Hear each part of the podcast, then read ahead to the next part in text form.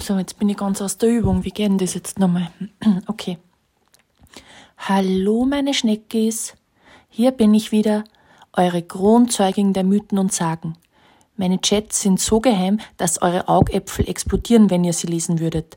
Meine Rücktrittspolitik ist nicht existent und meine Chefredakteure erzittern so sehr vor mir, sie schreiben ihre Leitartikel nach meinem Pläsier.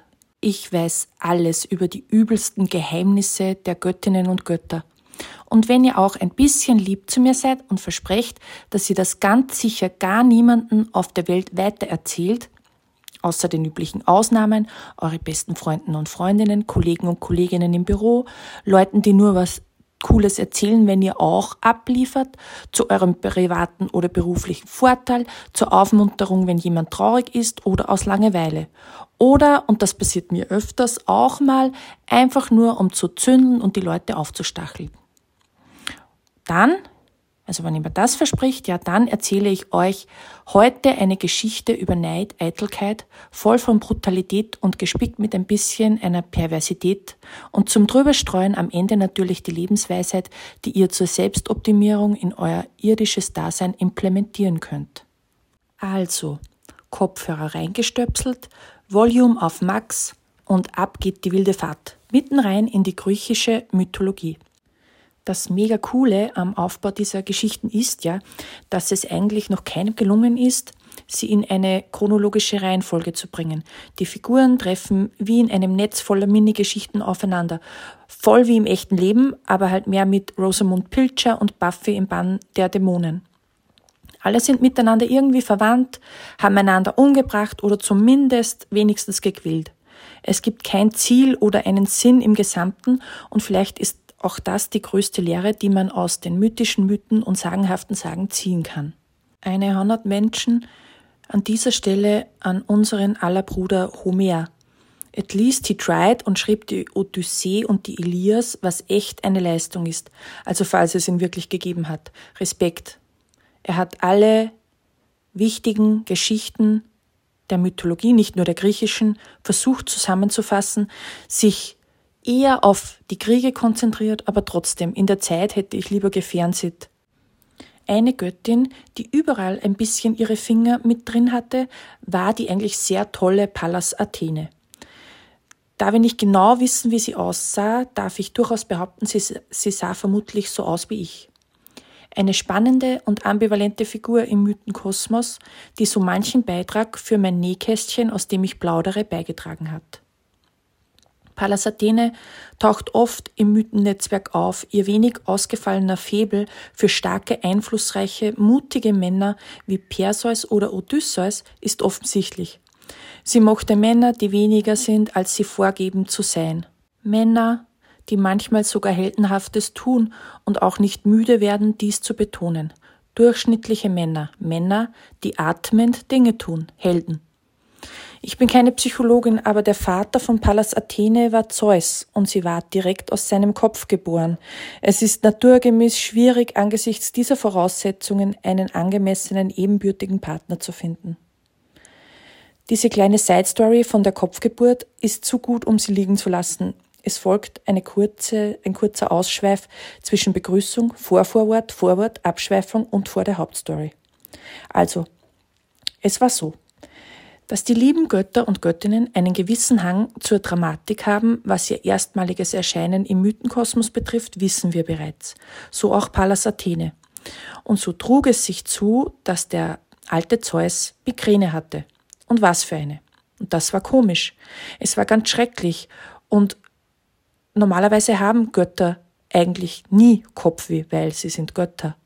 Und so taumelte der gute Zeus geblendet vom Tageslicht umher und faselte verwirrt. O weh, o weh, warum tut mir mein Kopf so weh?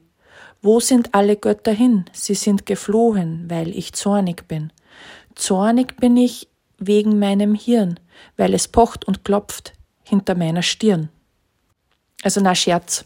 Zeus hat natürlich nicht in Kinderreimen gesprochen, aber er ahnte, dass er nicht ohne Grund Kopfschmerzen hatte, und es nagte ein bisschen das schlechte Gewissen in ihm.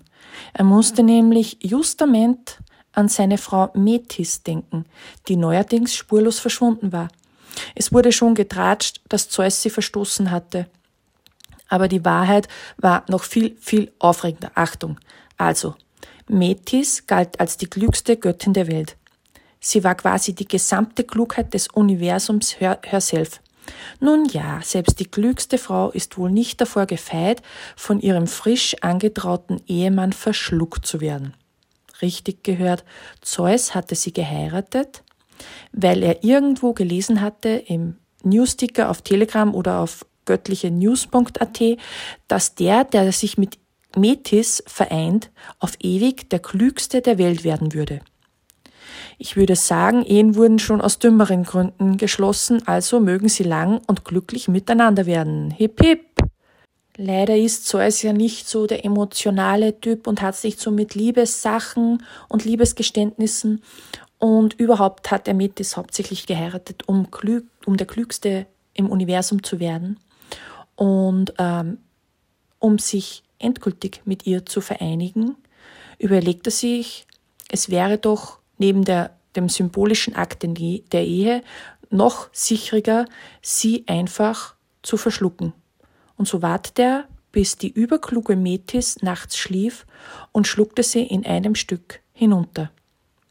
Ich habe so meine Probleme damit, dass ausgerechnet die klügste Frau des Universums sich von einem Tölpel, Entschuldigung Zeus, aber von einem Tölpel wie Zeus ohne Probleme verschlucken lässt, ohne Gegenwehr, ohne den geringsten die geringste Vorahnung.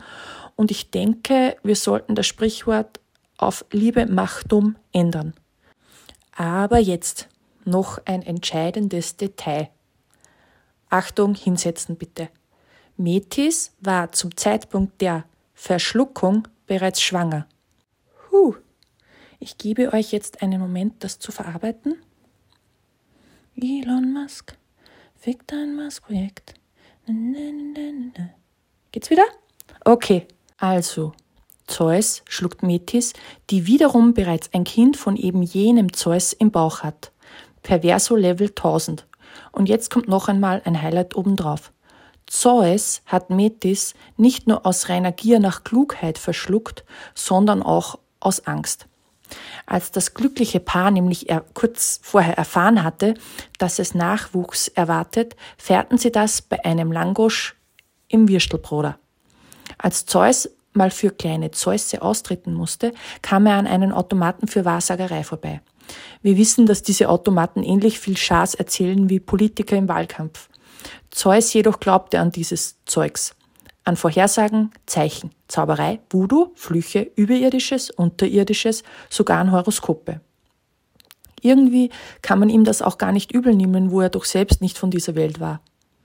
Jedenfalls erfuhr er von diesem Grindautomaten neben dem Klo im Prater, dass das mit dem Kind nicht so unproblematisch ist, wie er geglaubt hat. Sollte das Kind nämlich ein Junge werden, wird der seinen eigenen Vater, also Zeus, entthronen. Und so kam Zeus in seiner unendlich unlogischen Gedankenwelt zum Schluss, dass es das Beste sei, seine Gemahlin im Ganzen zu verschlucken und so das herannahende Problem zu beseitigen. Zeus war sicher extrem zufrieden mit sich und seinem bis aufs letzte Detail durchdachten Plan. Ich finde allerdings, er hat einige Lücken und wir werden gleich sehen, wie die Geschichte ausgegangen ist. Inzwischen pochte nämlich der Kopf von Zeus intensiver als alle Tracks meiner Millenniums-Ausgabe der Techno Trance aus 2000.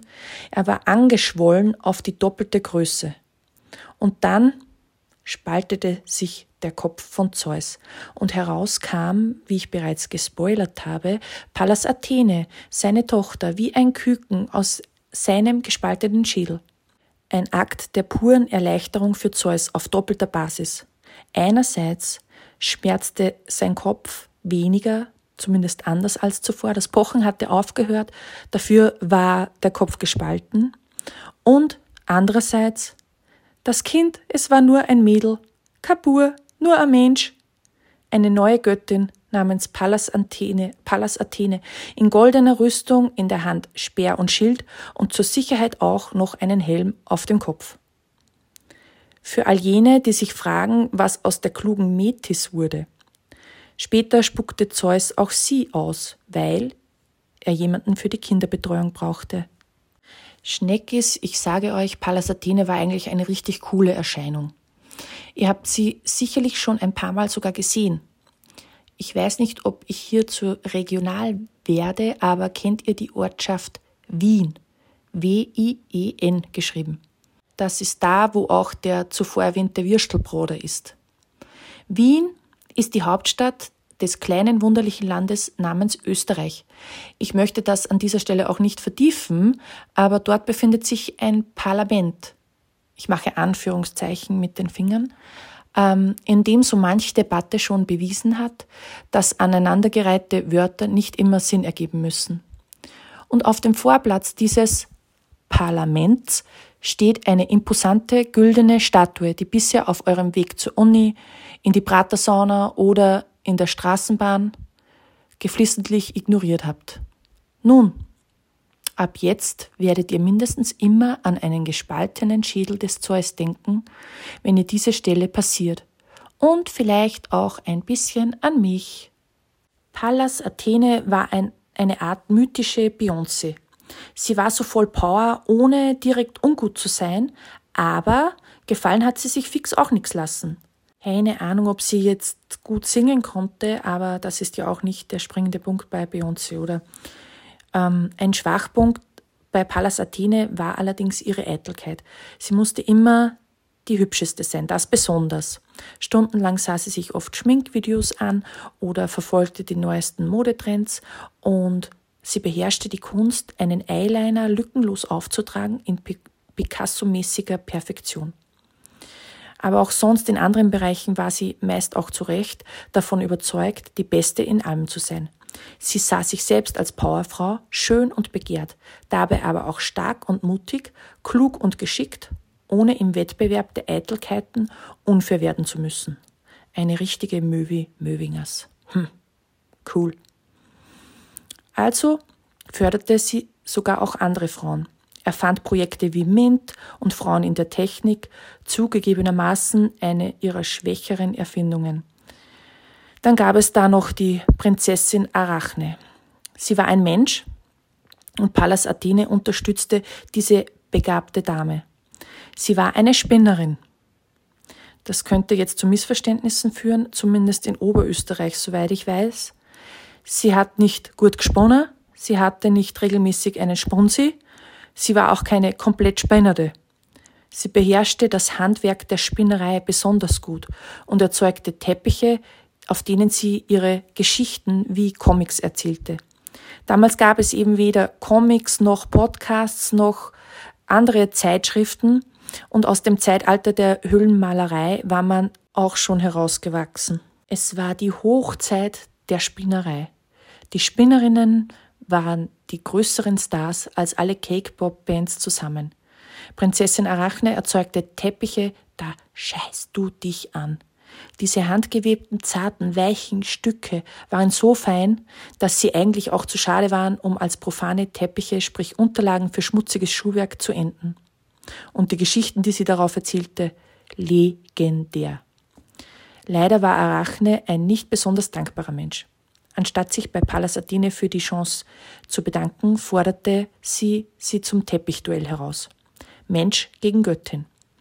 Das triggerte die Eitelkeit der Pallas und sie nahm die Herausforderung natürlich sofort an.